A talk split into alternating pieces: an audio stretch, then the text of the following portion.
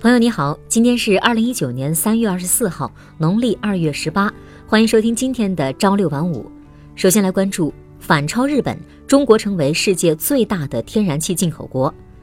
中国油气产业发展分析与展望报告蓝皮书（二零一八至二零一九）二十三号在北京发布。报告显示，我国油气消费持续增长，二零一八年超过日本，成为世界上最大的天然气进口国。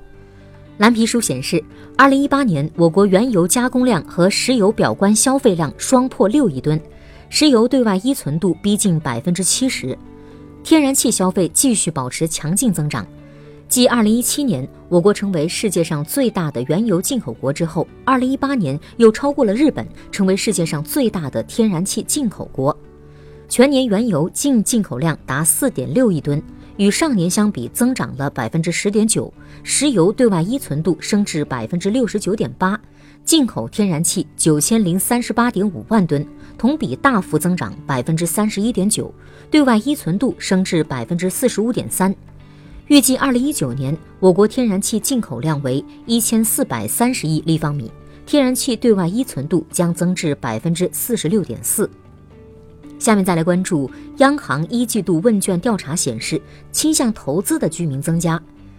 中国人民银行二十二号公布的二零一九年第一季度城镇储蓄问卷调查报告显示，倾向于更多投资的居民占到了百分之二十九点二，比上季度上升了一点九个百分点。居民偏爱的前三位投资方式依次为银行、证券、保险公司理财产品、基金、信托产品和股票。占比分别为百分之五十点一、百分之二十点四和百分之十七点二。上述数据是人民银行一季度在全国五十个城市对两万户城镇储户进行问卷调查形成的结果。结果还显示，倾向于更多消费的居民占到了百分之二十五点九，比上季度回落二点八个百分点；而倾向于更多储蓄的居民占百分之四十五，比上季度上升零点九个百分点。被问及未来三个月准备增加支出的项目，按照居民选择比例由高到低的排序为：教育百分之三十点六，旅游百分之二十九点七，医疗保健百分之二十六点二，购房百分之二十一点五，大额商品百分之二十点八，社交文化和娱乐百分之十七点一，保险百分之十五点二。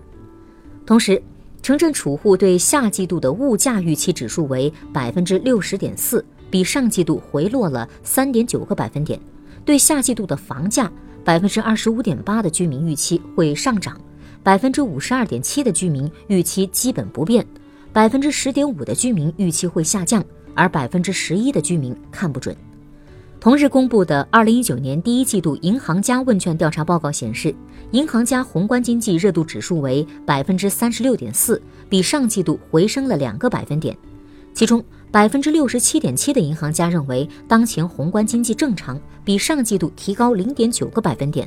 而百分之二十九点八的银行家认为当前宏观经济偏冷，比上季度降低二点五个百分点。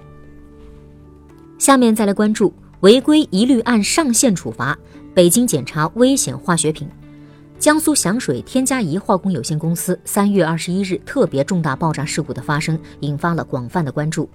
三月二十三号上午，北京市召开危险化学品安全监管工作紧急视频会议，部署下一阶段危险化学品安全监管重点工作任务。从二十四号开始，在全市范围内开展为期一周的危险化学品安全大检查，每天要将检查情况报市应急管理局。该局强调，对存在违法违规行为的企业，一律从严处罚、上限处罚。接下来再来关注。俄媒二十一号爆料称，极端组织伊斯兰国最高头目阿布巴克尔·巴格达迪过去曾多次尝试通过剪短胡子、改变造型等手段来逃离叙利亚，但是均未成功。俄新社援引《阿拉伯新报》报道称，巴格达迪剪短了自己的胡子，并把它染成了红色。他还拒绝车队护送，而是选择乘坐普通汽车或者是出租车出行。巴格达迪的警卫也穿着阿富汗的服装，而不是伊斯兰国武装分子的制服。新华社华盛顿三月二十二日电，美国财政部二十二号宣布，制裁委内瑞拉一家主要国有银行及其附属的多家金融机构，以回应委内瑞拉政府逮捕反对派领导人高级幕僚。美财政部在当天发布的声明中说，被制裁对象是委内瑞拉经济与社会发展银行及附属的四家金融机构。声明说，该银行作为委国家开发银行，帮助马杜罗政府向海外输送资金，扭曲成立该银行的初衷。声明还指出，制裁是对委内瑞拉政府逮捕委内瑞拉议会主席、反对派领导人瓜伊多高级幕僚的回应。根据声明，受制裁对象在美国境内的资产将被冻结，美国公民不得与其进行交易。委内瑞拉政府官员二十一号说，瓜伊多的助手罗伯托·马雷罗在打击恐怖主义行动中落网。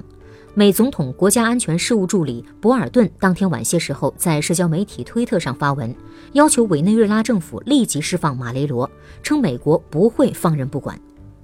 一月二十三号，瓜伊多自任临时总统，获得美国政府承认。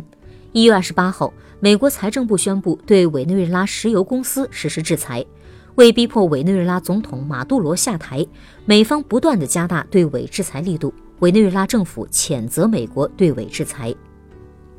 最后再来关注爱尔兰一邮政仓库惊现包裹炸弹。继英国伦敦出现多个包裹炸弹后，爱尔兰利莫里克市一个邮件处理中心二十二号也有类似的可疑包裹被发现。据英国《每日邮报》报道，利莫里克市邮件处理中心职员于当天清晨发现了可疑包裹，随后立即疏散人员并报警求助。爱尔兰陆军拆弹专家前往现场进行协助。报道称。包裹内装有一个简易自制爆炸装置。爱尔兰警方一位发言人说，这一包裹炸弹似乎与本月早些时候在伦敦和格拉斯哥大学发现的包裹炸弹相同，正在进行更加精密的法医鉴定和检查。爱尔兰警方将继续与英国政府联络，以调查该事件。好的，以上就是今天朝六晚五的全部内容了，感谢您的收听，咱们明天再见。